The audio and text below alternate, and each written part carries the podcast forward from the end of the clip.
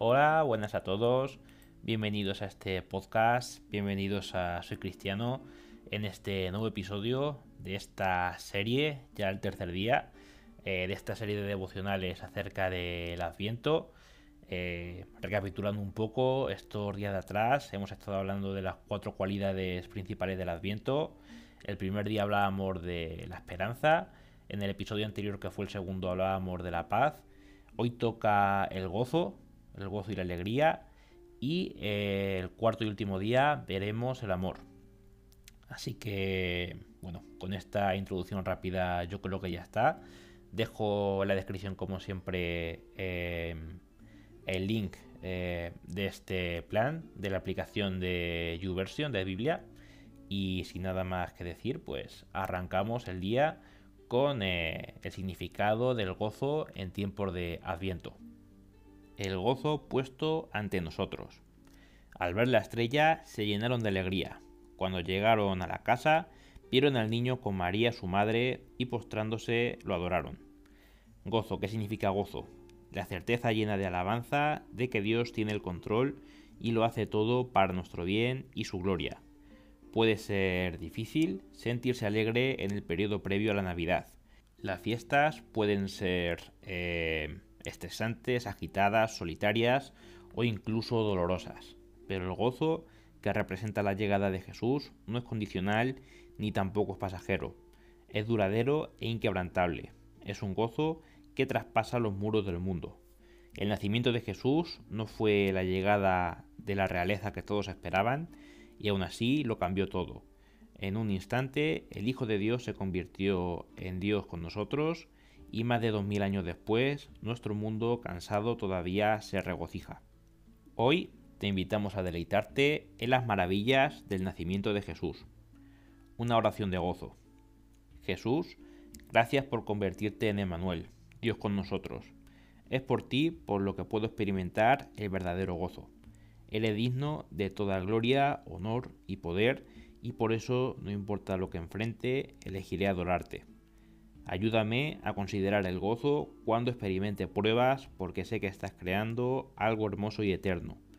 Dios, recuérdame refugiarme en ti y regocijarme. Tu consuelo me da esperanza y alegría renovadas. En tu presencia hay plenitud de gozo. Y gracias a tu humilde llegada hace más de dos mil años, puedo experimentar el gozo de tu presencia para siempre. Gracias en el nombre de Jesús. Amén. Bueno, pues ese ha sido el primer de los devocionales acerca del gozo. Vamos con el segundo. Gozo. No hay gozo como el gozo de descubrir. Acabo de descubrir este restaurante nuevo. Acabo de descubrir este programa de televisión nuevo. Acabo de descubrir esta banda nueva. Acabo de descubrir que tengo tiempo de vacación extra. Acabo de descubrir que tenía un pariente rico que me ha dejado millones de dólares de herencia. El gozo es posiblemente el motivador más profundo y común de todas las personas en todos los tiempos. Hacemos de todo por alcanzar el gozo, por la felicidad. Em, cuando encuentras algo demasiado bueno, no puedes hacer otra cosa que responder a ello. Es como si sacara algo dentro de ti. Ese momento de, de descubrimiento, ese segundo espontáneo lleno de satisfacción en algo verdaderamente bueno, eso es gozo, eso es la alegría. Muy a menudo nosotros nos perdemos la oportunidad de tener gozo por una razón, el miedo. La historia de la Navidad es una historia acerca de algo verdaderamente bueno y eh, lo que sucede cuando creemos lo que Dios dice en su palabra, a pesar de nuestros temores, descubrimos gozo y ese gozo hace brotar adoración.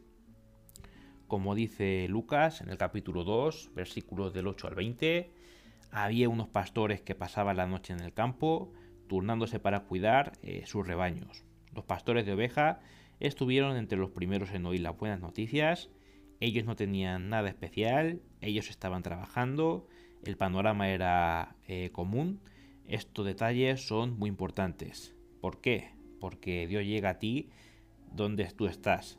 Él no te hace vestir bien, Él no te da una dirección al otro lado del mundo, Em, donde lo puedas encontrar, sino que Él es el que te encuentra a ti.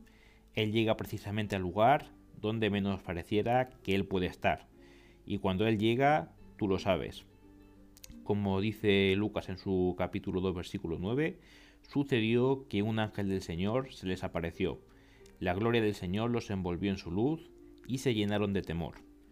No hay dudas, cuando uno se encuentra en la presencia de Dios, existe un sentimiento conocido, el miedo.